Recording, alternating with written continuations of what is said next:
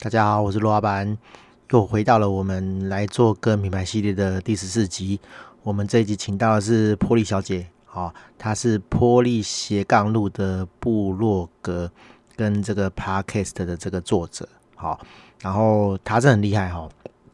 我认识她的时候，她才刚开始做 podcast，然后她就是一集一集的录。然后讲他专业的部分，这样子哈，像是诶时间管理啊，然后一些职场上的经验这样子。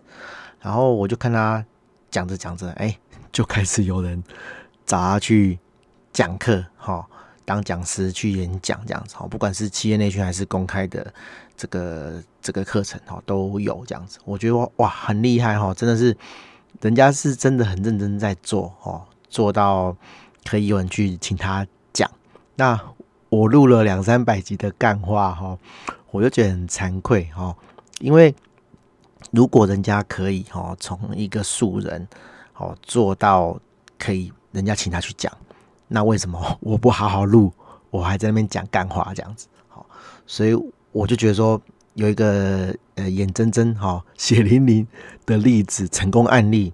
好，人家都可以做成功，那我我为什么不能做？所以我也认真的开始，好录我专业的、认真的 podcast 这样子。好，我完全是受他的启发，哦，我才开始认真做这个系列的。好，那非常的这个高兴哦，我我也约到他，好来进行我们的这个访谈。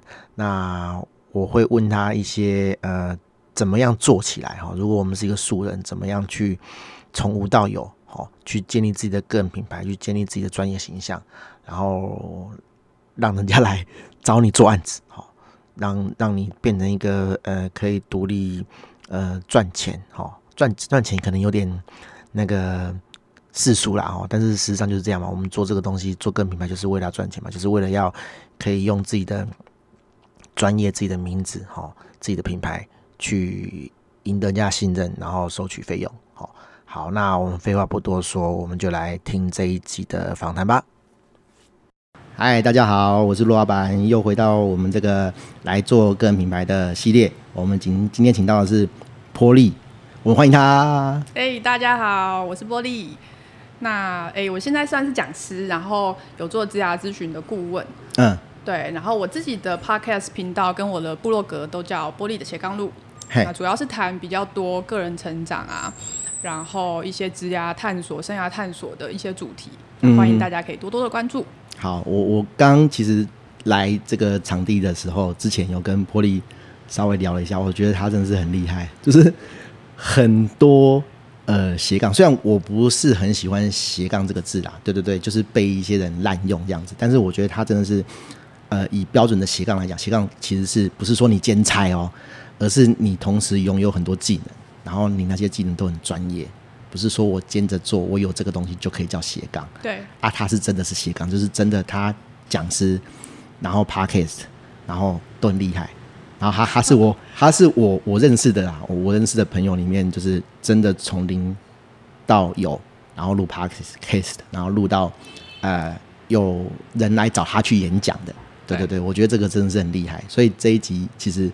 我还蛮期待的，就是可以让波利去分享说，哎、欸，我我们如果要做个品牌的话，怎么样从零到有去做起来这样子？是，哎、欸，陆老板讲这个，我我也想到一个蛮有趣的议题，就是大家想要斜杠，通常就会觉得好像呃比较广，但是比较不精，对的这种感觉。但我自己其实会给自己一个提醒，就是别人不会因为你斜杠。就降低对你的要求，要，要求，对对对对，对，所以这不能当做一个，就是哎、欸，我们自己好像啊，因为我会很多东西，所以这个我就没有那么厉害，这个其实就比较不 OK，就一个借口，好像说啊，因为这是我不是我专业的，所以我就没有那么厉害。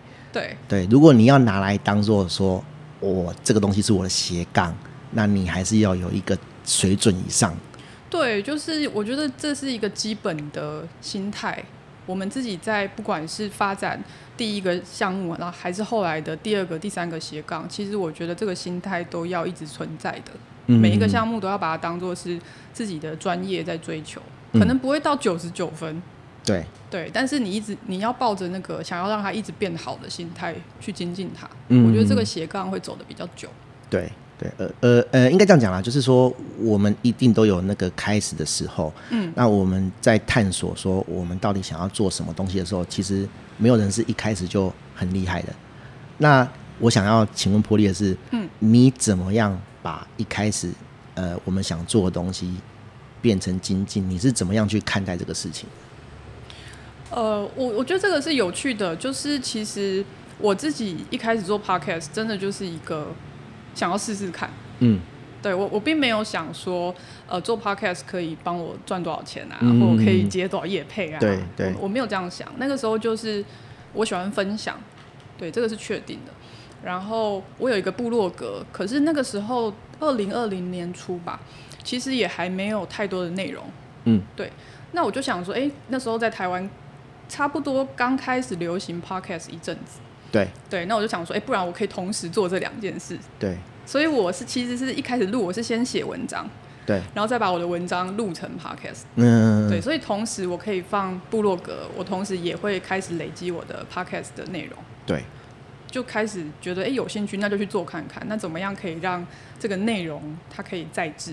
哦有有有文字的，那也有声音的。从就是同同样的内容，然后有不同的渠道、不同的形式去给那些受众这样子。对，因为我其实是比较喜欢写文字，啊、然后文字又可以累积，因为部落格可以被搜寻到，可是 Podcast 比较难。对对，所以我就那时候就一开始两个都去试试看。对，你看听众朋友们是不是这样？虽然我访的人没有很多，但是大家是不是都讲说文章很重要，写文很重要，部落格很重要，网站很重要？好，所以我想问说，呃，所以你你还没有录 Podcast 之前，你就写文了吗？对。那那你累积了多少文章？你写多久？啊，这个很有趣。我一开始写文章其实写的还蛮慢的啊。在我录 Podcast 之前，一个月写一篇，那可能不到十篇啊。一个月一篇可能差不多。那那十篇就写十个月，写快一年。我好像半年左右啊。对，那算是漫产的啊。对。就是你会想要精雕细琢一些内容，可是到后来我开始跟 Podcast 同步进行之后，发现其实也没有那么复杂。嗯，因为我那时候是规定自己每个礼拜都要更新一次。嗯，对，所以当它变成一个。好像你每个礼拜都就要产出一些东西，对，那它变成一个期待之后，你其实就会比较有有意识的去想说，哎、欸，我这个礼拜要录什么，嗯、或我这个礼拜要写什么，所以你就会去，哎、欸，可能我这礼拜读了什么书啊，或者是我生活里面有没有一些点子，对，我就要去记录，然后把它弄，然后思考说怎么样把它弄成这个礼拜的内容。嗯，对，所以它会变成一个有节奏的生活。对，对你去观察，然后去吸收一些知识，然后怎么样把它输出哦，变成 podcast 的内容，或者是变成网站的文章。对，对，就把这个流程变成一个循环。嗯，然后哎、欸，你输入你看到一些东西，你读了一些东西，然后再有文字的方式去输出，然后拿到结果这样子。对，其实蛮蛮单纯的。嗯，它就会变成其实生活的一部分。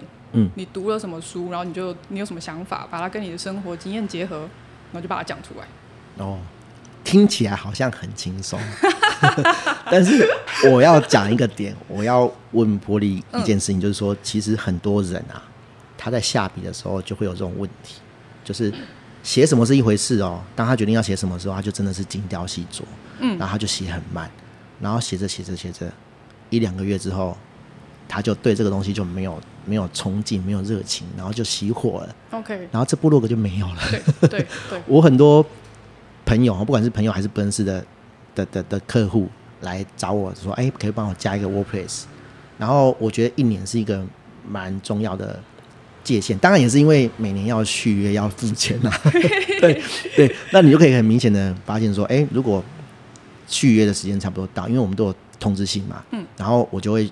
好奇去看一下，说，哎，那这个客人这个朋友他写怎么样？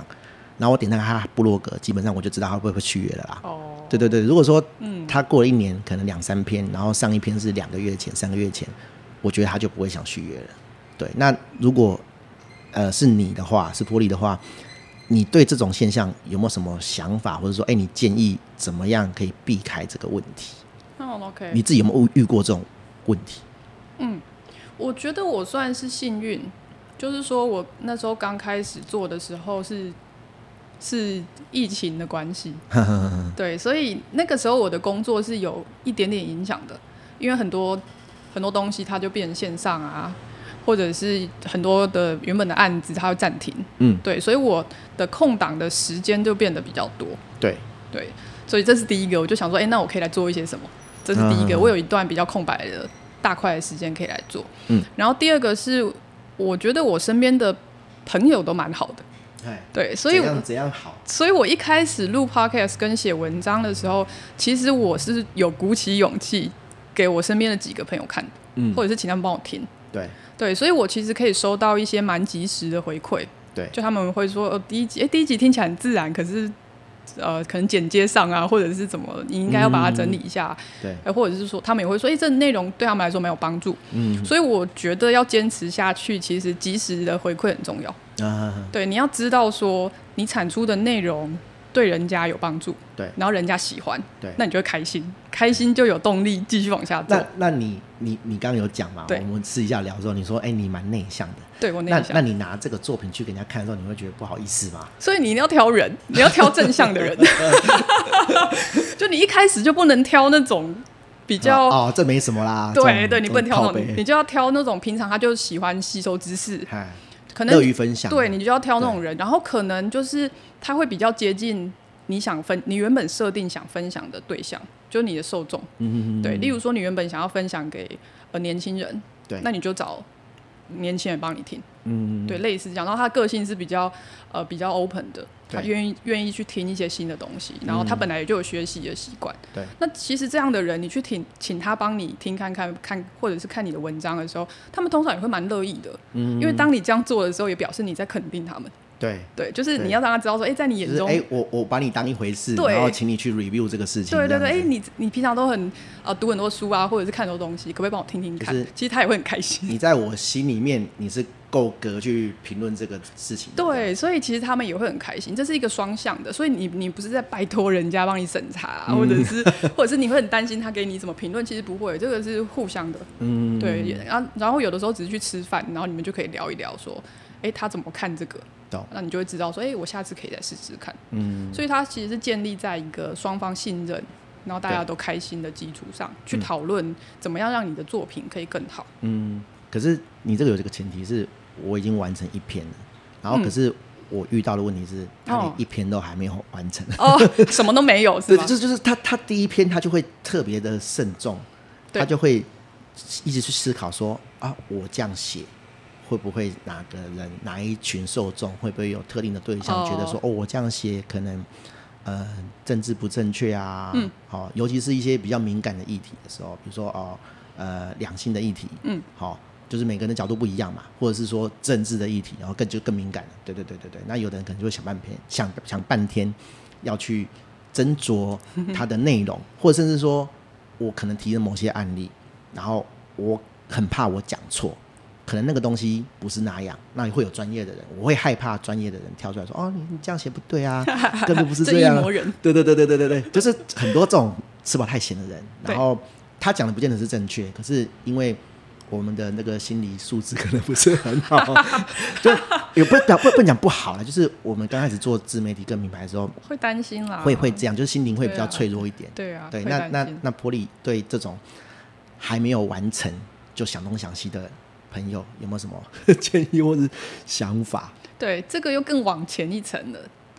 那如果是这样的朋友的话，我我自己有几个经验啦。第一个是，嗯，老实说，真的不用太担心别人怎么想，因为一开始写一定没有人看，这个是绝对的。哦、你你不去主动分享，是一定没有人看。这个又是另一个心理层面的打击，就是绝对不是不是先建立说啊不会有人看之后，你再上架。这样你才敢上架，对，然后上架之后还没有人看，你就感到压力，那你就会想要去找人家问或者是推广，就进到我刚刚讲的那个部分，哦、对对对对对，就是先无视它。对对对，所以一开始前面你要先给自己心理建设，就是先发就对了，没有人会看，嗯、不用怕，嗯，这样。就跟我录 podcast 一样，对，然后你才能进到后面的那个什么推广啊，或者是人家给你建议回馈，因为你如果没有踏那个第一步的话。对你就不会有后面了，永远都不会有后面。嗯，我觉得想就做是一个蛮重要的事情。如果说你想了很多，然后你都不去实做，你永远都不会到终点。就是你你你参加一个比赛，嗯、跑步比赛，然后那个枪响，bang，，然后你就站在原地，对啊，什么时候会到终点？你根本就没有绝对不会启启动啊，对啊，所以很多朋友就是卡在这个点啊。我我我其实很苦口婆心的讲，但是我可能是小咖咖的关系，我没有什么说服力，所以我就请了很多我的朋友，我的大咖朋友来说给大家听，这样子。其实真的是一个心魔哎、欸，我完全可以理解那个 那个心魔。那这个东西跟我呃一开始要克服上台演讲，其实也很像哦。对，因为我是内向的，所以其实一开始要上台是这个事情，其实是蛮会很紧张，对，然后想要拉肚子啊、哦、什么之类的，对，肚子那边，但是你去厕所又没有东西，就就什么状况都来这样子，对，就很紧张。但是后来你会发现啊，你你自己会呃有一个有一个发觉，就是其实上台的时候，人家其实不是真的在意你，台下的人不是真的在意你。嗯他在意的是，他可以从这个演讲，或者是从这个课程里面，他可以得到什么？啊，对，所以你表现你这个人怎么样，其实没有那么重要。对，重点是你可以讲什么东西，然后这个东西可以对台下的人有什么帮助？嗯，这样其实就可以了。你根本不用太把焦点放在你自己。对，你应该把焦点放在台下的人。对，对，重点是你讲出来的东西。对对，所以不用你太关注自己的形象啊，或者是什么，那其实不必要，因为没人关注你形象了，嗯、除非你拉链没拉，或者是，但是就是如果你是一个正常的情况，没有人 care 你长怎样，或者是怎么，或者是怎样，就是你内容 OK，这样其实就对可以了，就是把你的专业表现出来了。对啊，我觉得对啊，对啊，对。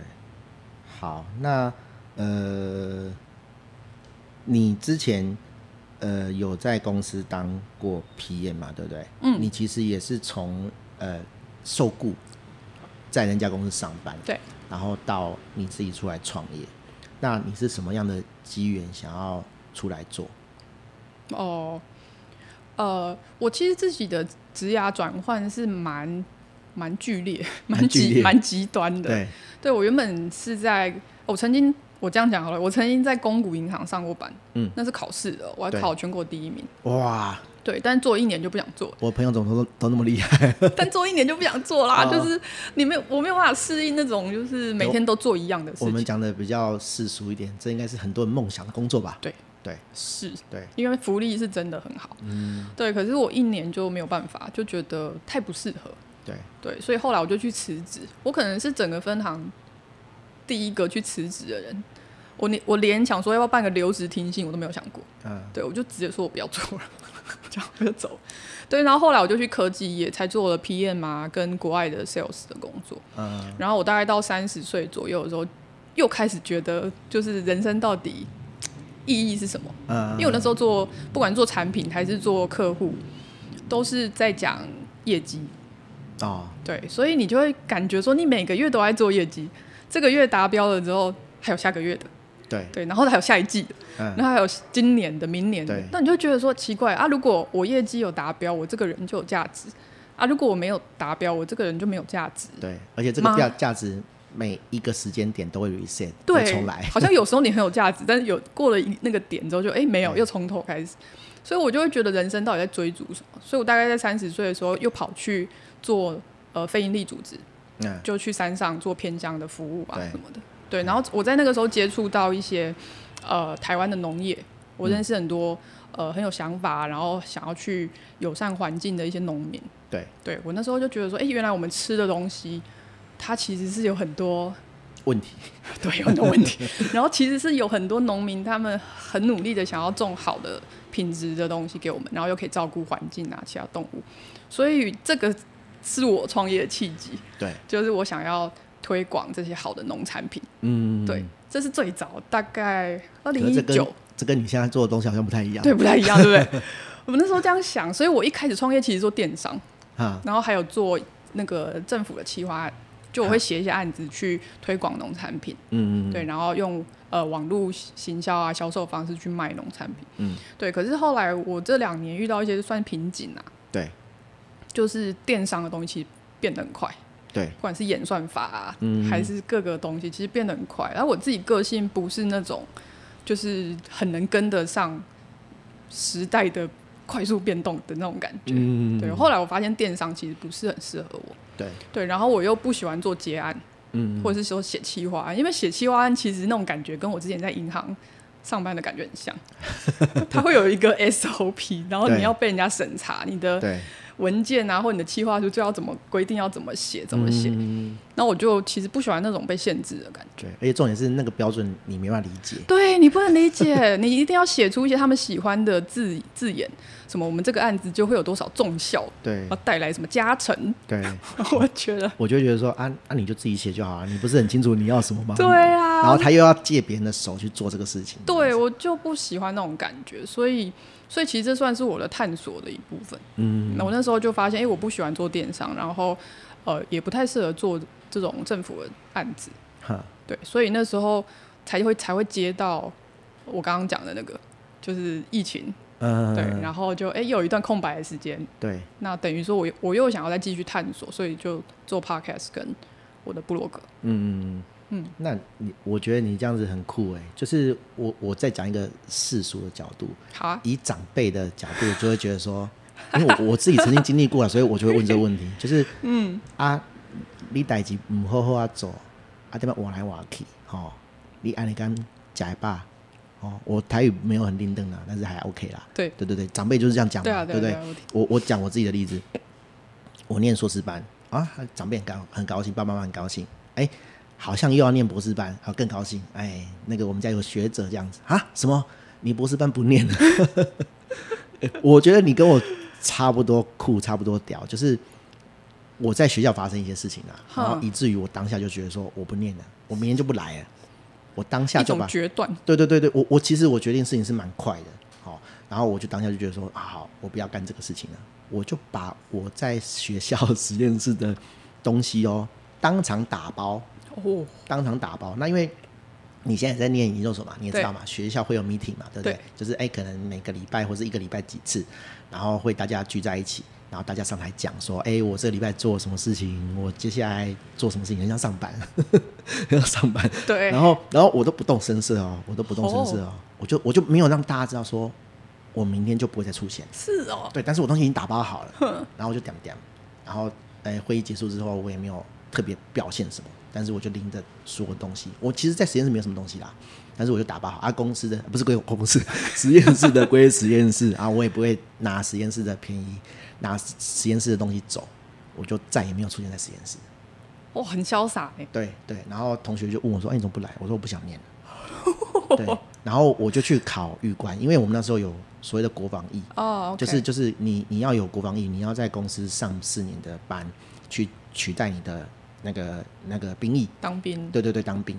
然后呃，你要先有预官，那要考预官，我就去准备预官这样子。然后同学问我说：“学长，尤其是学长。”就问我说：“哎，那你你接下来要干嘛？”我就说：“哦，就考预官，就是去上班这样子。”那对他们来讲，因为他们一辈子就是要走学术，他们对外面这种东西他们没有信心，他们也觉得说那个东西是一个没办法掌控的东西。但是因为我从大学就在接案，所以外面在干嘛我很清楚，我也出去打工过这样，所以对我来讲那只是另一条路，对我来讲没有什么好害怕。可是，可是长辈的声音就会来，对，就觉得说啊，你都换来换去。对，然后我觉得我这一生很多东西都是立即马上就做决断，像我去雅虎工作，哎，雅虎感觉是人人称羡的这个公司，嗯啊、哦，呃，外商公司，虽然它蛮台的啦，对对对，他讲公司坏话这样子哈，然后然后我当时也是觉得说啊，我做的很不开心，我立即就就就决定我要我要离职这样子，但是下一步在干嘛？其实我没有想，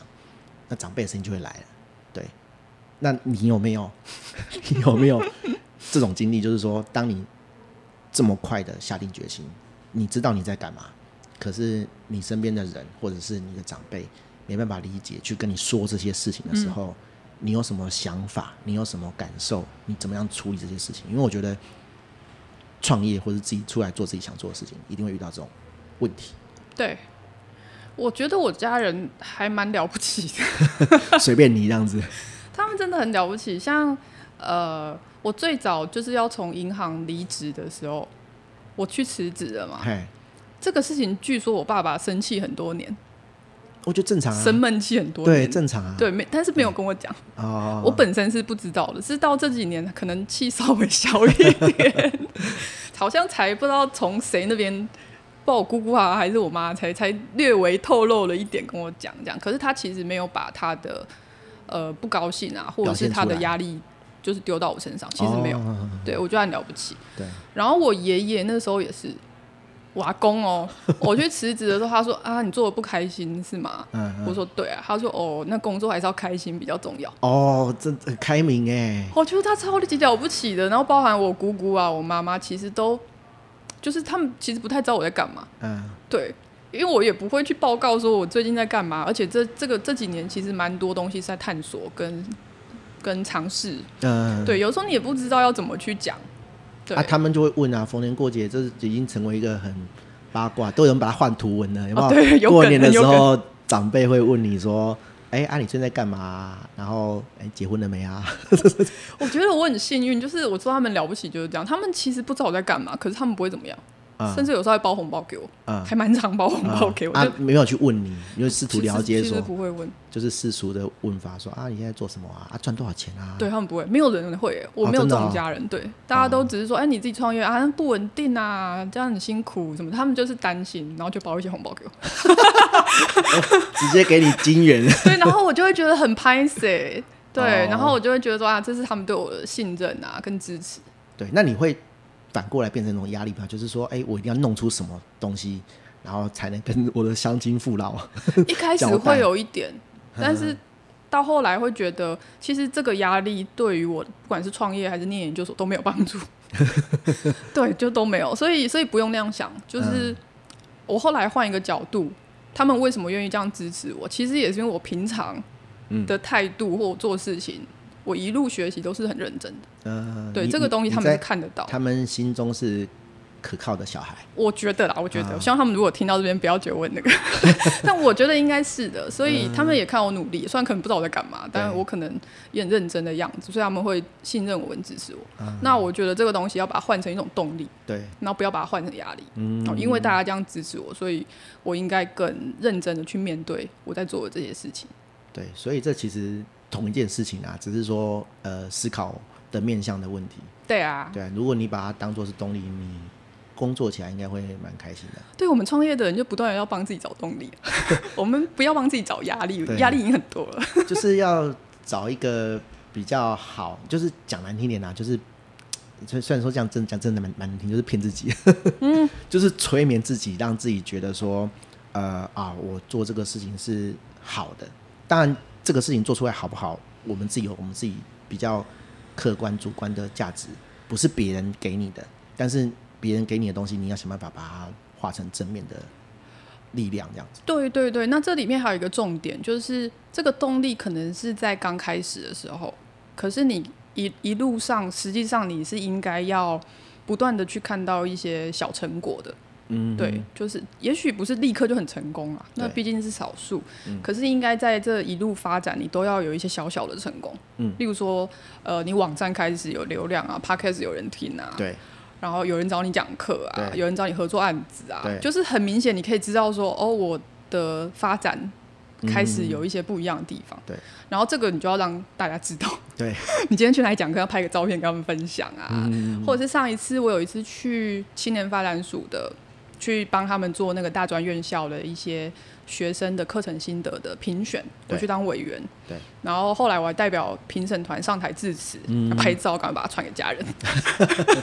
可是，可是，其实我的分析，嗯、你是内向的人，其实你不太会去做这种事情，对不对？我其实不太会，但是我会想要让家人比较放心一点。对对对对，家人你会做啦，可是你不像某一些个人品牌的创作者，他会，他会，我我不是说这个不好。但是我其实有时候在看别人，我也是很呃羡慕的感觉，就是说哦，他好像真的有做很多呃有成果的事情，然后贴在这个网络上，贴在 Facebook Facebook 上跟人家分享。那我的意思是说，其实很多人会不好意思去做这个事情，对，不好意思去宣传，对，好、哦，会觉得说啊，这没什么了不起。我我跟你讲，就贴就对了。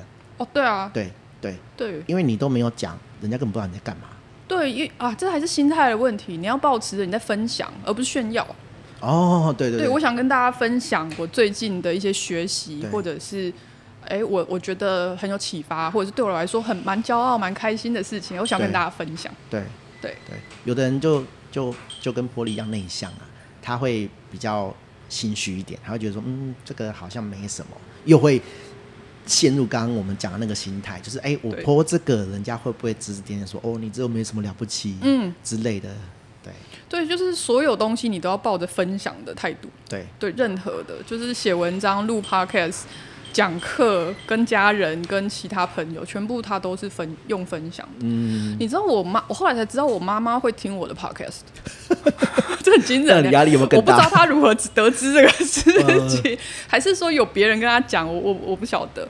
我后来得知她会听，这其实不会有压力，因为她讲的方式是她觉得我很厉害，然后她分享给她的朋友。对，所以她她。不晓得我原本可能知道这些事情，或者是不知道我可以去录这个东西，所以对他来说他是开心的。对，那对我来说其实也是一种觉得说，哎，好像也获获得了妈妈的认同。对，也不能说交代或认同，但是就会觉得说，嗯，有一些成果让他们可以看得到。嗯嗯嗯。好，那我们接下一个话题。好啊。我想要问说，呃，你看哦，其实其实我已经访问了几个人，然后。他们其实都在一两年内有把他们的这个自媒体做起来。当然，我不能讲说这是一个常态，就是说哦，你做一两年一定会起来。但是好像看到一个规律。然后我们刚刚私底下有聊嘛，对。但是我们还是要再再讲一次，好，就是就是，其实从你写部落格，然后转成录 Podcast，然后到有人邀请你，出版社邀请你去。采访这个呃作者，对对对，然后这个期间你大概录了多久的 podcast 才有这个成果？人家才看到你，然后再来是人家怎么看到你？就是人家怎么知道说啊你有在录 podcast，然后你的讲的性质跟我要出版的书类似，然后我想要就讲白点啦，就是他们要推广嘛，嗯，他他知道你的粉也会看他的书，然后来找你是怎么样一个流程？我觉得。呃，很多创作者、自媒体工作者应该都很想知道这个。OK，呃，我觉得第一个是你先知道自己的定位还蛮重要的。嗯，对，像我就是知道我不是一个娱乐型的人，我真的就是比较知识型，就是我产出的内容基本上都是我平常就会看的东西。对，那我喜欢的东西，然后我把它。呃，消化之后再把它分享出来。嗯，所以我就是知识型的人。那知识型的人的受众、听众、阅读者其实就是小众。对，不会是例如说日常食衣住行。对，那个范围是非常大的，每个人都关注。但知识型大概就不会。嗯，所以我我基本上这个认知是有的。嗯嗯。哦，这第一个就不会很多人，可是会看你的东西的人，他可能就会蛮粘着度会蛮高的。嗯，对，这这是第一个。所以我那时候开始做，还哦还有一个关键就是我同时做部落格，嗯，我觉得这个其实蛮重要的，因为刚刚有提到部落格是可以被文字搜寻的，对对，但是 Podcast 没有办法，因为它是声音，对。虽然你放在摘要什么可能还是会有啦，可是那个跟那个资讯量差很多，对对，跟整篇文章让他看到还是有差别，嗯，对，所以。我觉得部落格就是网站的部分，实际上对我来说的影响还蛮大的。嗯，就是它可以让我被搜寻、被看见。所以我一开始做 podcast 跟做部落格，因为是同时嘛，嗯，我就会把它分享。我刚刚说就是全部的东西都是分享，分享给身边的人，然后可能分享我自己的脸书。嗯，对，所以蛮多人会看到。对，嗯，然后我的朋友们也会帮我分享。对。对，因为他们也会觉得哎，好像还不错，然后有一些帮助，就也会分享给给他们的朋友。嗯，那我自己的话，还会去一些平常我会去的社团也分享。那当然是你你这个东西的内容要跟人家社团有关系啦。对，不能随便乱贴。对，你不要好像到处就是那种什么加你好友就，然后马上就邀请你帮他粉丝专业按赞，那是毫无交集就突然就来了，那很粗暴。所以我就会觉得呃有关系，然后这个内容是可以。帮助到这个社团的成员的话，我就会去那边分享。对，就是算是帮自己推广一下。那也希望这个内容可以对他们有帮助。嗯嗯，所以就是一开始我会做这些事。我一开始是每个礼拜更新一次。对对，这个大概是在第一年的时候，每个礼拜出一集。对然后有一篇文章，大概第一年，第二年我就没有办法了，第二年就变忙了。然后因为我研究所啊什么的工作啊，有些邀约，所以后来就比较是不定期更新。嗯，但我第一年原则上差不多都是有每周更新一次的。对，对，一开始的那个累积，我觉得蛮重要的。嗯可是我我觉得这样子其实真的蛮厉害的。你你等于是我做两年，从你一开始到现在两年，啊。你只有第一年是认真做，我不是我不是说第二年不认真做，规律对规规律的做，规律的产出，就是你很有把这个东西当一回事，然后有一个固定的行程，就是你已经排好你的作息表、你的行程表，嗯，然后照表操课去把产出做出来。哎，你也才做一年呢，然后我觉得啦，我觉得说真的，我觉得你录出来 Podcast 有这种成效，我觉得是很好的。我其实。会很想要认真录 Podcast，我是听了你的东西哦，是吗？对，就是就是，我不是说我听了你的内容，觉得你的内容很棒，我不是说你的内容很棒，但是我的意思是说，你可以录到真的有人来找你哦，讲东西。对，我觉得说，哎、欸，在我眼前活生生有个例子是可以的，那为什么不做？我有在录，嗯、但是我都讲干话，就是我只是把它当做一种心情的抒发。对对对对对，我没有很认真的在看待这个事情。对。那我我就是听了你的东西，我看了你的东西之后，我就觉得说啊，好像应该要认真来录一下，有内容，然后有方向，就是有定位的东西。哦、oh, okay.，对对。那、啊、其实我们可以讲的东西很多啦。对对，网站架设啊，然后个人品牌。那因为个人品牌就是比较红，那我自己有在做这个东西，我才想说啊，好，那不然我来认真做这个。我觉得我我真的是、oh. 我没有恭维。我真的受受受波利的这个启发很大，这样子，因为他就是真的让我就是实实在在看到一个人从没有到有做起来这样子啊。老板讲这个其实让我想到一个点，就是你去开始分享之后，我刚刚不是说你会收到人家回馈吗？对。那这个回馈其实会对你很有帮助，原因是、嗯、像我现在很多的邀客是时间管理，对，其实。一开始讲时间，我根本就没有想过我可以去分享时间管理这个主题。时间管理大师，我根本就对那个部分，我根本就没有想过这个主题哦。是我的听众，对他听了我的 podcast，然后看我部落格，然后他知道我念书，然后又工作自己创业，然后他觉得很好奇，说你都怎么样分配你的时间？对，你是怎么做到的？所以他就邀请我去他们单位。分享时间管理这个主题，对，然后我才知道说，哦，这市场有这个需求，是不是？对，对，然后我就做出来啊，因为做出来有一些课程，我就把它写成了几篇文章，然后就放在网络上面，嗯，然后我又放在网站嘛，所以又有人会搜寻到，对，所以又会有人来问，对，啊，然后原本正正向对，然后原本邀课那个单位也会放我的资讯嘛，然后那个网站的流量又刚好很好，对。对，所以就变成是他们会透过，例如说搜寻，他们找到那个网站，然后又找到我，要不然就是直接找到我的网站。对，然后我就发现，哎，原来时间管理是一个刚需，是不是？就 就很多人开始会来问，然后我我就想说，哎，如果这样的话，不然我把我的网站就是往这边再更聚焦一点。对，所以我后来有加了蛮多时间管理的主题。对对，所以你现在如果去搜寻时间管理讲师的话，对，我的网站好像是第一个。哇，对。好像排第一。那你什么时候要换我的系统？等我赶快把我研究所论文写完。对对对对对。我我我想要做个小小的这个这个，也不是讲结论了，就是小小一个重点提示，这样就是说，呃，其实我们在 po 文的时候啊，哈，我自己就有感觉，就是我 po 的文也是觉得很专业啊，我自己也觉得非常的有知识，很多人按赞，但是不会有分享。哦。我觉得这个就是一个。很重要的点就是说，你要让觉得，你要让人家看的人觉得说，哎、欸，这是值得分享的，而不是我看过就算了。对，这个点我等下再问你。哦。然后另一个点是，呃，你刚刚说你一开始写时间管理的时候，其实你是无心插柳的。对。就是你是先写了，其实你也没有针对说我这是时间管理。对，我其实没有。对对对对对。然后然后然后你再慢慢写啊，很多人他在尝试一个主题的时候。也是一样，他会想太多。嗯，对，我觉得一开始就是你想写什么你就写什么。对啊。然后等到有回馈了，没错，你再来修正。对。比如说有正向回馈的，当然就是要加码。对。啊，没什么回馈的，你就可以把那个生产的周周期拉长一点。就是哎，我可能对这个主题很有兴趣，我可能每个礼拜都写，可是、欸、好像 没什么人看。对啊，对，那你就可以把时间省下来去投资那个哎、欸、有人看的东西。对，你讲到这个，对于就是创作者，不管是你是录 podcast 还是写文章了，对于创作者来说，有一个很也不能说令人生气啦，但是会很令人在意的情况，就是有的时候你。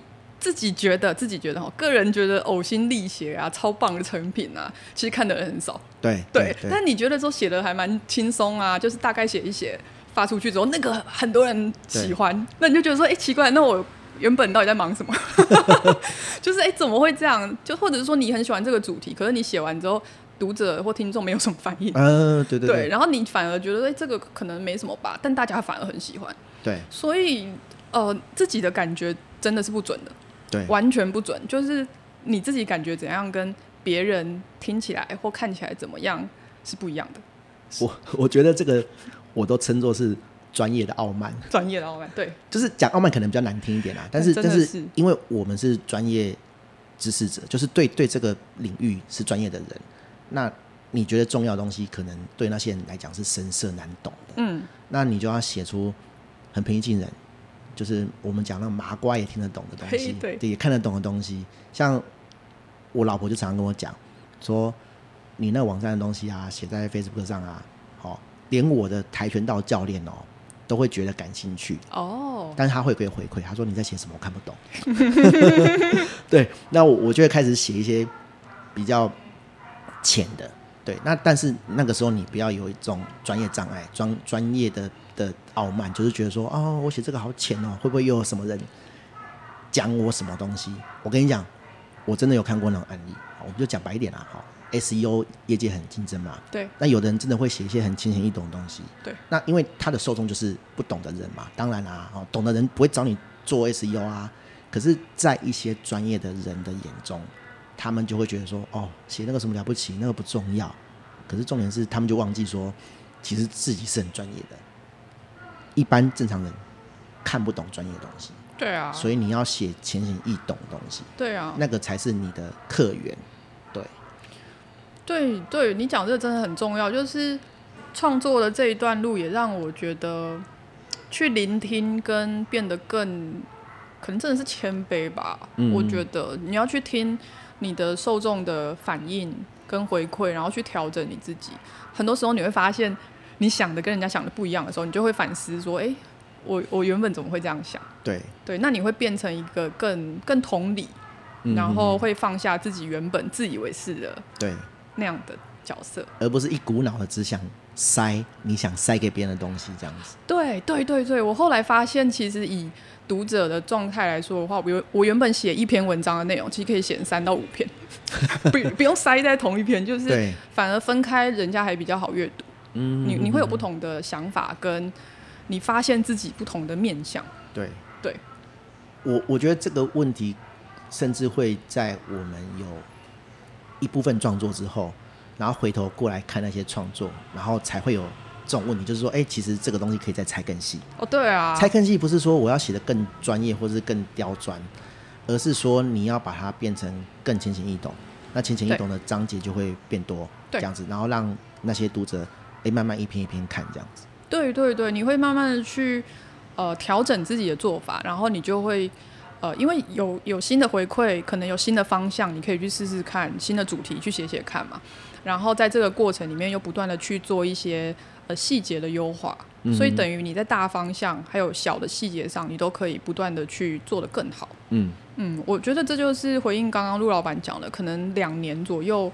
一两年他会看到成果吧？我觉得可能就是在呃方向的调整啊，还有细节的优化上，你不断的去做。那网站的好处就是它会累积嘛，对。然后你排名会一直往前面，对。所以在这样的情况下，我觉得两年是差不多了。对，我我我一直都跟我们的朋友啊，或是听众讲说。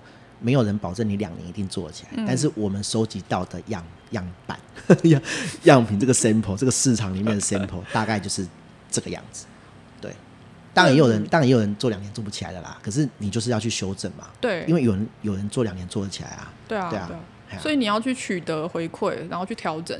虽然我们不是说两年就变超厉害，我也没那个意思。可是至少你一定会看到一些小的成果，阶段性的成果要出来。对，对我不要讲厉害啦，就是你已经有一个正向循环了。对对对对对对对，有人邀约你，然后你又有新的产出。对，那你有新的产出，接下来应该就出书了吧？对，对，对啊，对对对对对，就就出书啊，然后出线上课程啊，对啊，然后各种各样的这个自媒体的变现就来了。嗯，对啊，那那你有这个正向循环之后，其实我觉得会比一开始默默无闻，然后不晓得自己在干嘛，要好很多。对，而且它是那个累积其实很重要。你看我今年就是太忙，所以我的 podcast 跟网站其实更新的都不多。嗯，可是就算我什么都不做。还是会有流量。我躺在那边，对，网第一个网站还是会有流量，它还是被搜寻得到。然后我 podcast 就是有六七十集啊，对，我的网站就是有几十篇的文章啊，对，人家一打开的时候就知道说，哎、欸，波莉，哦，它有很多东西。对他，对，就是人家要认识你的时候，会觉得说，就算是他都不听啊，对，他都不看，他也觉得说，啊、哦，这个人好像很厉害。对，一打开就一堆东西。对对对对对，就是就是内容。我我我之前上余伟唱唱歌的课啊，哦、嗯，他他很喜欢举举一个例子，就是说那个。以前有一个人叫冲浪哥，嗯，冲浪哥那个人叫什么？就是有有一次台风啊，我知道，我知道，我知道。说说啊，台风天要干嘛？当然是去冲浪，不冲浪要干嘛？对对对，他就他就讲了这个，然后被人这样做成迷音这样子。对对对。然后重点是，这个人爆红之后也有邀约，也一定会有人去查说，哎，他之前有在干嘛？问题是，他就是一个忽然莫名其妙红起来的人，他没有任何累积或者是轨迹。那人家去查他的东西的时候，就觉得说，嗯，哦，好，但他好像没有干嘛。那当然硬硬硬是有人要把他炒起来嘛，觉得他是一个梗。可是这种案例就不会活得太久。哦，像放烟火一样。对对对，就是就是有一天有个机缘把你射到天上去了。对啊。但是就嘣就没有了，这样子，你没有后续的柴火去把这个花火去延伸去呃持续下去。对对对。对这样就比较可惜了。对啊，其实很多人都在等这个契机啦。比如说，比如说，哎、欸，我刚刚会问说，波莉什么时候有人找你来说，哎、欸，我的书想要请你去读，或者是去专访，其实就是这这个就是一个一个一个那个，你不讲爆点，就是一个触发点。对，大家都在等等那个触发点。哦，对你讲这个真的是，哎、欸，你没问我，真的没想到。例如说出版社它是怎么来的？我跟你讲，我现在回忆起来应该是这样，就是。我分享 podcast 跟文章有很多是我读书的心得嘛。对。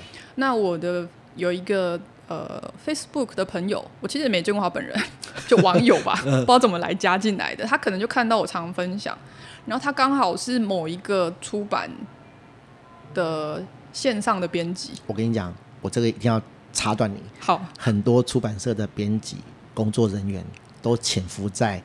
各大社团里面，对。对，然后他就问我说：“哎、欸，波莉，我常常看到你分享文章，那能不能够就是帮我们写专栏？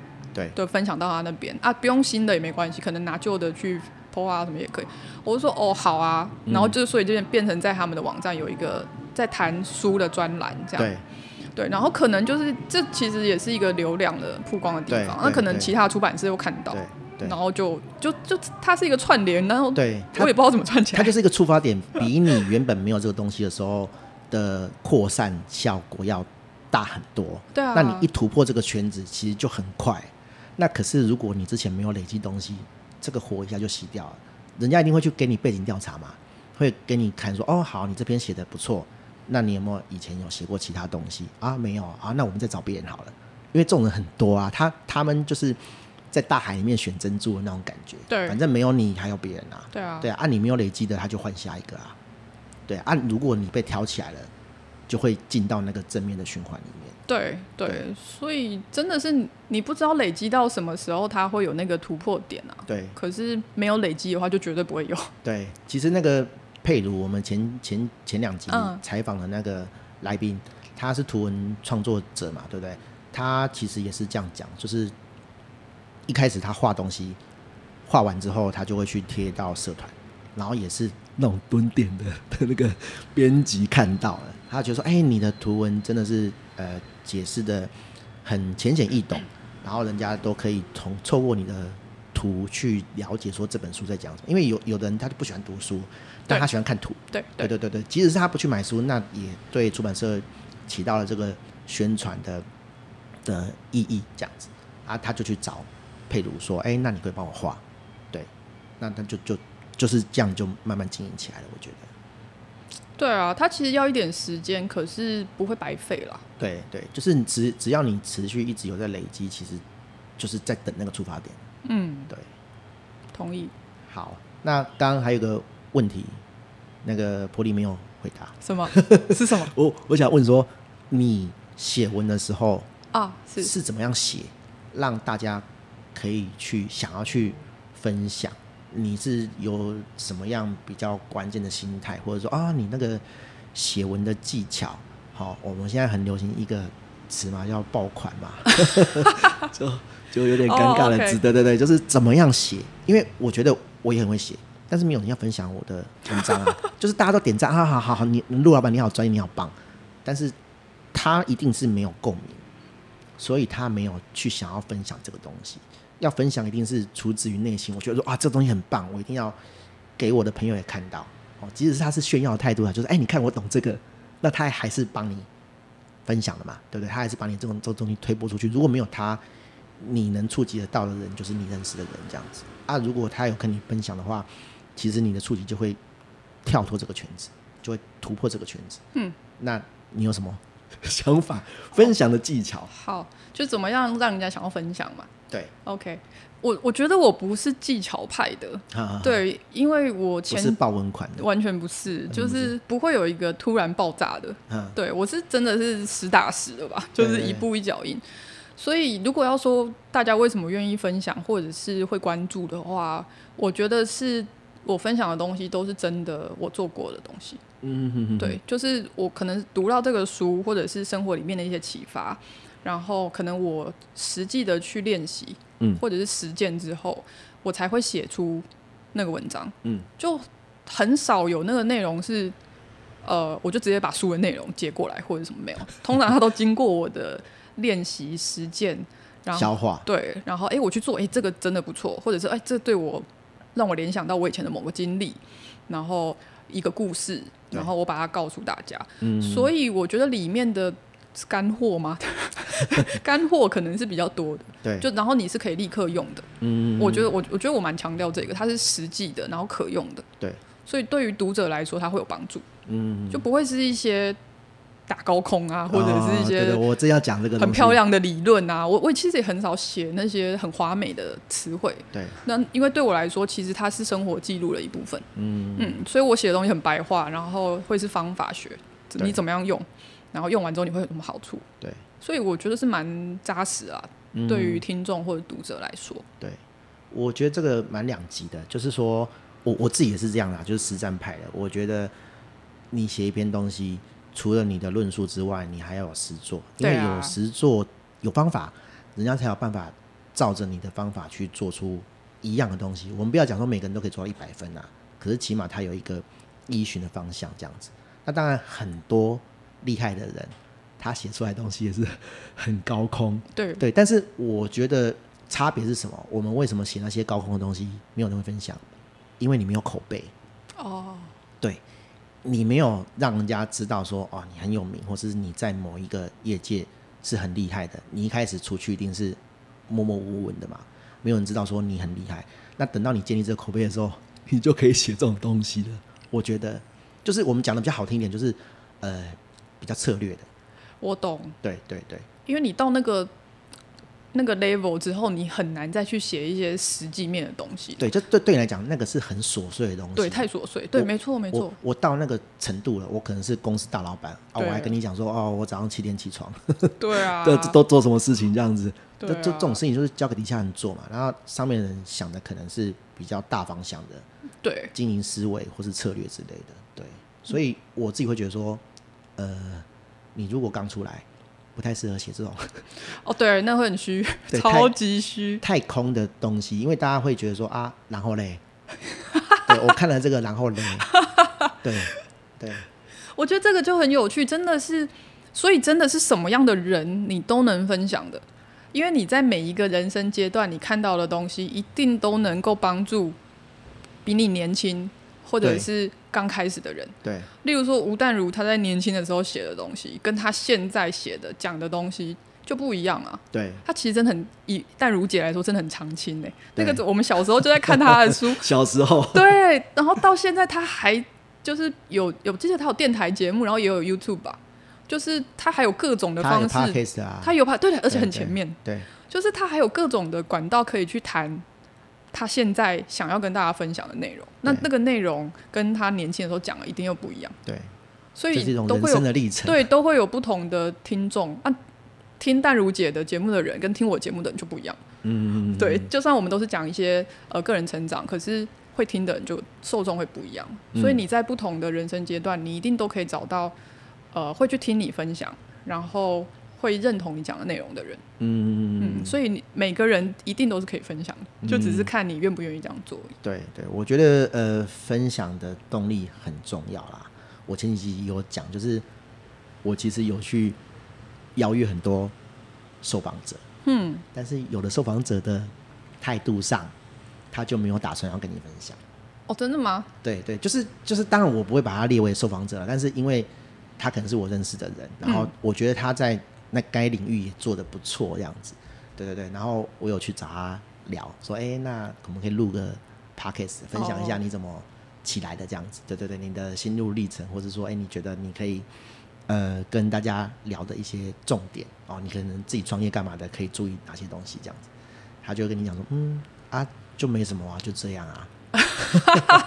我就嗯哦好，哎、欸，可是如果你离那个太远，或者是他没有常常去做一些反思的话，他真的会觉得没什么。哦，所以他不是故意的，对，他可能不是故意的，他因为他已经 maybe 远离那个阶段，很多东西你过一阵子其实你就忘记了。可是我觉得应该不是，应该不是。对对对，我我我我觉得这是可以露出的，我觉得我没有必要剪到这一段，因为我觉得对创作者来讲，呃，分享是很重要的事情。对，因为他有在写专栏。哦，明白了。对对对，他他他在外面的形象就是，我是我是透过，我不晓得是不是因为没有钱啊？哦，这可能是一个考量点。对对对，我那个小咖咖没有办法付人家钱这样子。对对对，我觉得这个这个理由也是 OK 的。对，如果说哎，我们需要一些商业的那个交换才能达到这个事情，我可以理解。但是我觉得你如果一开始要做自媒体，要做个人品牌，你没有这种分享的心，对。我我坦白讲，你是一定做不下去的。对，同意。你连你自己专长的东西，你都舍不得给别人，或者是你有种心态是啊，我这个专业被人家知道了，那我怎么活下去啊？不好意思，我我讲比较白一点啊，你可能还不够格。对啊。对，你的专业可能还不够厉害，因为你是一个随便阿猫阿狗听到就会被抄走的人。对啊。对，我觉得这样是不行的。这真的就是，我今天就算把所有的我的做法都讲出来。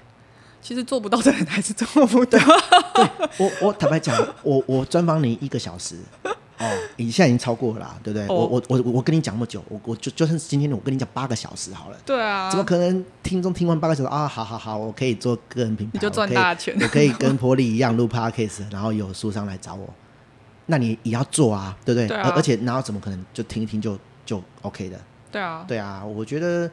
呃，我们不要讲那种那种人不好啦，就是我觉得你如果要出来做个人品牌，你要有这种分享的的心情或者是体悟，对对对，你要很无私的，不是说我们把东西都都给人家都不用收钱啊，对，只是说你要把你的专业或者是你觉得哎，我不希望这些人犯这些错误，我希望跟我一样的人可以顺利一点，不要去重蹈覆辙。对对对，我觉得这个心态是很重要的。对啊，对啊，就是我觉得这东西很关键，因为它会影响你一开始创作的动力。就是如果你没有喜欢分享，其实创作者我觉得最根本他会有一个想要分享的欲望。对，他就是很爱分享，不管他是用我，我就是想跟你讲这个。对，我就是想跟你讲，不管他是用拍、用录音，还是用写的，还是你拍影片，对，就是创作者他就会有一个自然的动力，就是我想跟你分享。对，我不太会形容那个感觉，就是平常你可能就是很爱发 Facebook 或者是 po IG 的人，而且不是炫耀哦，对，你就是想要讲，想要跟大家说，就是哎、欸，好开心，然后跟跟大家分享。所以这个东西它从一开始到最后，我觉得一直都是在的。你喜欢分享，然后乐于分享的这个概念，它一直都是在的。嗯，那如果没有这个心情的话，其实我真的觉得会不长久。对，你那个火会熄掉啊，因为中间有太多东西会让你挫折，会会会打击你这个这个想要分享的的意念。你会反过来说说哦，干我我我又被怎样怎样怎样，啊、那我干嘛做这个事情？对啊，而且例如说，好啊，我前期就是每个礼拜都更新的时候，你有时候也会觉得，天哪，我这礼拜还没更新，我这礼拜到底要写什么？然后你 也没有人在逼你，可是你就会给自己一种，就是啊，我这礼拜要写什么，或者是又又啊，必须熬夜才能产出东西啊，或者是绞尽脑汁不知道怎么想，就是那中间的挫折的时候太多了，所以如果你没有那个想要分享的心情的话，我觉得很难，嗯，因为大家很容易看最后的结果，对。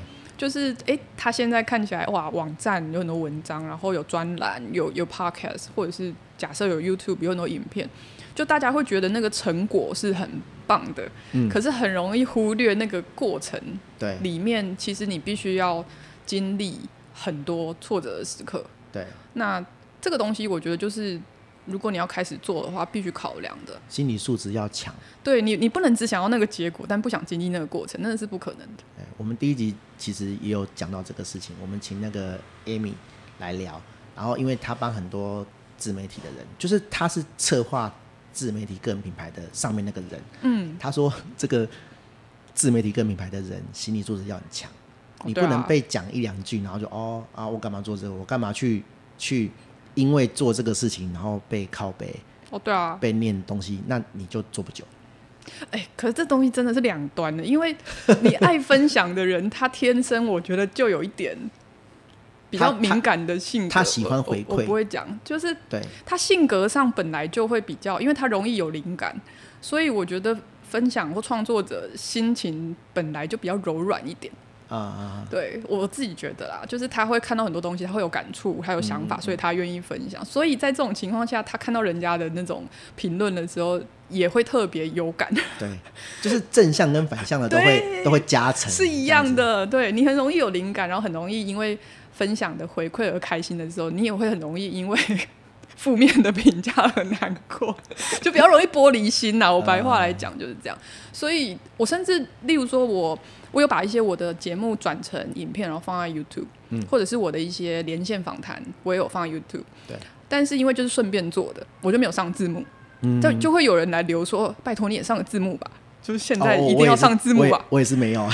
对，然后我就觉得说啊，谢谢指教会更好。但是你就想说啊，这样也被嫌，就是有各种，就是会有人来要求你啊。所以我觉得。真的是那个分享的动力跟那个喜欢分享的心情跟初衷，你要一直去回顾它，嗯，不然中间有太多奇奇怪怪的事情，会让你走不下去。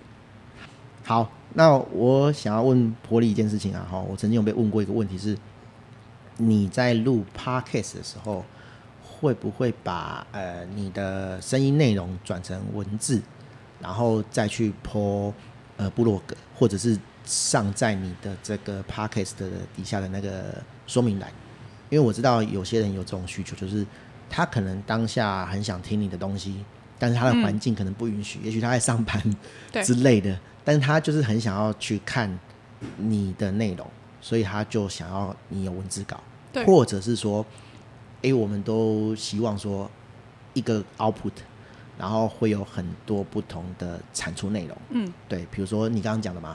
有人 要你那个变成影片的时候，不要只有声音，不要只有背景的讲话，而是要有字幕。那你对这个事情的看法是？对，呃，我觉得这个东西牵扯到你选择的载体或者是说平台的问题。嗯，对。那我我刚刚虽然说我一开始是部落格跟 Podcast 一起做。就是我先写成文章，然后再把它录成 podcast 嘛。嗯。但我其实没有很鼓励大家这样做。对，我我没有很鼓励大家这样做。就是我觉得你最好是选定一个你比较呃可能有兴趣或者是你比较擅长的平台，然后专心去做它就好了。嗯。如果是声音的话，你就选 podcast；如果是文章的话，你就选部落格。对。对。那如果你喜欢拍影片，你就。放 YouTube 或抖音啊什么？嗯嗯嗯、原因是因为，呃，除非你真的有很多时间，或者是你资源比较多，你再来考虑多平台的同时发展。对对，因为每一个平台都会有，呃，那个平台的受众他的要求。对对，例如说去看 YouTube 的人，人家都有上字幕，啊，你的没上字幕的时候，那个落差马上就出来了。人家会因为因为他常看的东西有这个东西，对，有有有字幕，那他就会用。字幕就会用一般 YouTube 一般影片的标准去要求你的东西。对，没错。所以你你要想清楚，说哪一个平台是适合你的。我觉得这个东西你要你要清楚。像我就会知道说 YouTube 我只顺便放过去。嗯，对，它是我的已经是第三个选项了。对，所以我只是顺便放。那我可以理解观众会有想要字幕的需求，可是对我来说，我是顺便。对，所以我就不会。听他的话，这个回馈就是参考，我们就会知道说啊，这个平台的呃观众是希望有字幕的，可是我目前的确是没办法，嗯，对，那我就会把它排除，可是我会记得，对。对，未来如果我要认真经营 YouTube 频道的话，这个东西就要有，对。对，但我不会做，对，目前目前。对目前不会做。那我刚刚说，同时我放文章，我放网站，然后再把它录成 Podcast，那是早期，嗯，到后来其实。呃，慢慢开始熟练之后，我其实是选 podcast，嗯，对，因为对我来说已经到了直接录音比较快，而且比较有效率的状态。嗯，对我到后期其实我就是只有列大纲，对，然后我就直接录音。其实我也是这样，其实这样比较快。对，就我后来反而文章写的比较少了，嗯，所以这个其实就是很有趣。我一开始是先写文章，然后以文章为主去讲。对，可是后来反而是反过来了，在我的时间比较不够的情况下，我反而是变成是以 podcast 对为主。可是你现在就是呃 podcast 先录再说嘛，对，你你不不不太有时间去把呃你录 podcast 再把它弄成文字。对，可是那是目前，未来如果比较有时间的话，可能我自己做，或者我可能会把它外包。嗯，因为我已经有音档啦，对对，所以例如说请人家把它转成文字档，对，然后我再最后润饰一下，对，它还是可以变成文章放网站啊。那你会考虑那种什么雅婷逐字稿那种？大大家都有这样说，可是其实你还是要花一点时间去认识。对，当然啦，不是说那个东西产出转完之后，嗯、我们就毫不思考，都不用 review 就直接贴上去，当然不可能。对对对。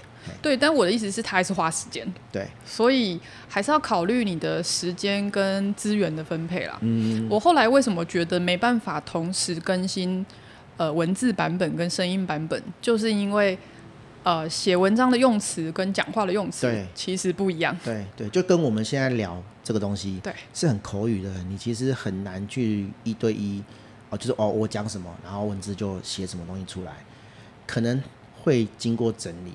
然后那个字就不会是逐字稿。对对，对，所以如果你直接把文章录成 podcast 节目，可能会听起来很生硬。对。然后如果你把你的 podcast 转成文章，可能会看起来太口语。对，所以它其实中间的转换，你都是需要花费心力去调整的。嗯。所以这就是为什么我刚刚说，我觉得如果刚开始做，最好你不要一开始就发展多平台的原因，你有可能全部都会做不好。对，就是。不太不不要不要想的太完美，就是说啊，我们现在有很多工具，然后想要呃一鱼多吃到很多吃，嗯、就是哎、欸，你只想做一个产出，但是它会自己变成很多形式。对对，还是要考虑自己的状况啦，时间你有多少时间，你有多少资源啊？如果就是说在你的状态下，你能够做到多好，就做到多好就好了。嗯、所以也不要太在意说啊，别人又有文章。又有 podcast 或者人家有什么，人家影片都有字幕什么，因为你想的越多，其实你就越没有办法开始。嗯，对，所以不如就是还是一个开心的心情啦。怎么样分享你会开心，那就去做就好了。对，嗯，你要做这么多，你就要有时间做，对，要不然你就要花钱。对，啊，通常一开始做不太可能会有钱。对啊，对，所以你就是用你自己最有把握、最快、成本最低的方式去产出。对，对，然后做了再说这样子。对，那过程中你会越做越好，这样其实就可以了。嗯，好，那我们问下一个，又是世俗的问题。好，做做自媒体个人品牌，活得下去吗？以你目前你这些事业的展开，呃，当讲师，然后出版社邀约，然后采访，还有什么？咨询，还有写作。嗯嗯，这样你活得下去吗？可以。可以，如果不写论文的话会更好，因为我有一部分的时间还蛮还蛮大一部分的时间要被拿去写论文。嗯，那在我其他的时间里面讲课啊、咨询，然后有一些写作案的合作，对，基本上是很满。对，还还会牵扯到我的时间管理啊、精力分配的问题。嗯、对，所以呃，靠这个东西去生活，基本上没有什么问题。哦，就是做的算开心，目前算开心，然后也活得下去这样子。对，那那这当然也是因为我的模式是那个知识型嘛。对对，所以我主要的是讲课、咨询，然后其他的一些合作案。那不同的经营模式，它的收入来源可能就会不一样啦。嗯、我比较不是业配啊或团购啊，我比较不是那个路线。对，那我我觉得我是比较累积啦。嗯，对，所以会比较花时间。其实我我看你也没有很用力在变现。对，我没有。你 你我真的算是比较佛系。对对对对，不是说不是说我们不爱钱啊，是说其实呃，我会看到很多个人品牌的创作者，他很急着变现，嗯，然后就是什么鬼东西都在卖，什么鬼东西都做。对对对，我我我自己会觉得那样其实不是很好啦。那你对这种东西你有没有什么看法？我也接过一些业配的邀约，然后跟我的。呃，分享的内容是比较不相关的，我就没有接啦。虽然都是有有钱的，嗯，我就第一个是跟我的受众比较不符合，我我不觉得这个会对他们有帮助。嗯，啊，虽然我答应这个业配，我可能会有钱啦，对，但是我不觉得对听众或者是读者有帮助的话，我基本上也不会做。对，因为我已经知道这个就不是我主要的收入的来源啊。嗯，我今天如果只是为了短期这一笔金额比较大。我把它接下来，然后听众跟观众觉得，嗯，这是什么？怎么怪怪的？那反而长期来说，用钱遮住良心。对，反而长期是损失啊，因为我是想要做酒，我不是想要放个烟火就就结束了。所以我我自己是比较算有在过滤啦。嗯，嗯。然后第二个就是，因为我自己有经历过，就是爆炸的状态，就是太多案子。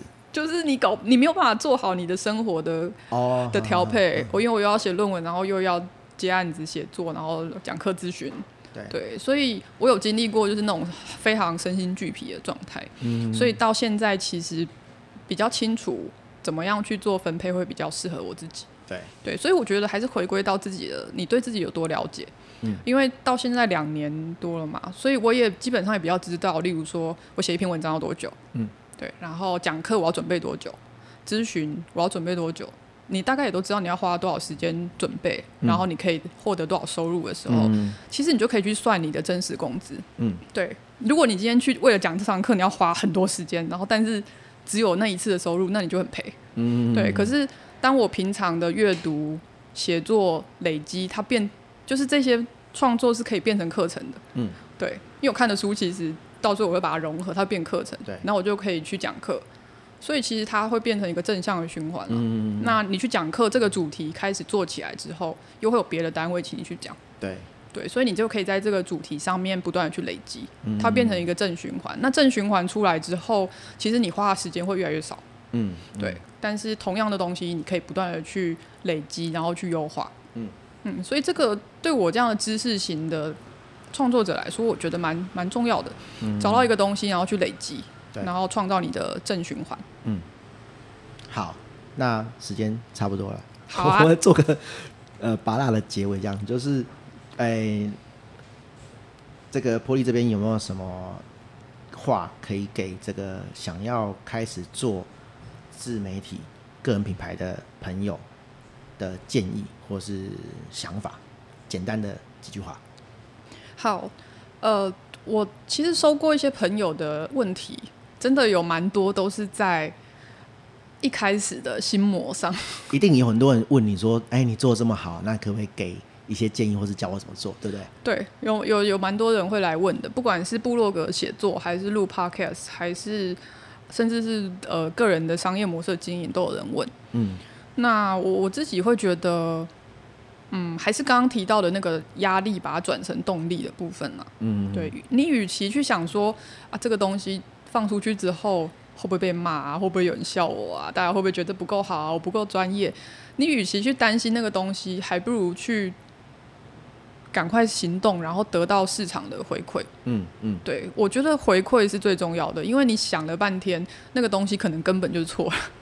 根本就不是人家要，那你那边想半天到底在忙什么？对，对你与其这样，不如保持了一个迭代的概念啊，你先把你的第一个版本放出来，啊，看人家怎么讲，对，啊，你得到有些回馈之后再继续改，对。那我觉得这东西是动态的，而且它不断的迭代。那当你越做越好的时候，那个机会才会出现。嗯，一开始绝对会没没有人看的啦，所以不用担心那么多。嗯，真的没有什么好担心，你就开始做，然后不断的让自己去累积，然后越来越好，这样其实就可以了。对，就是你想的好不好，永远都是你在幻想的。对啊，你直接给市场。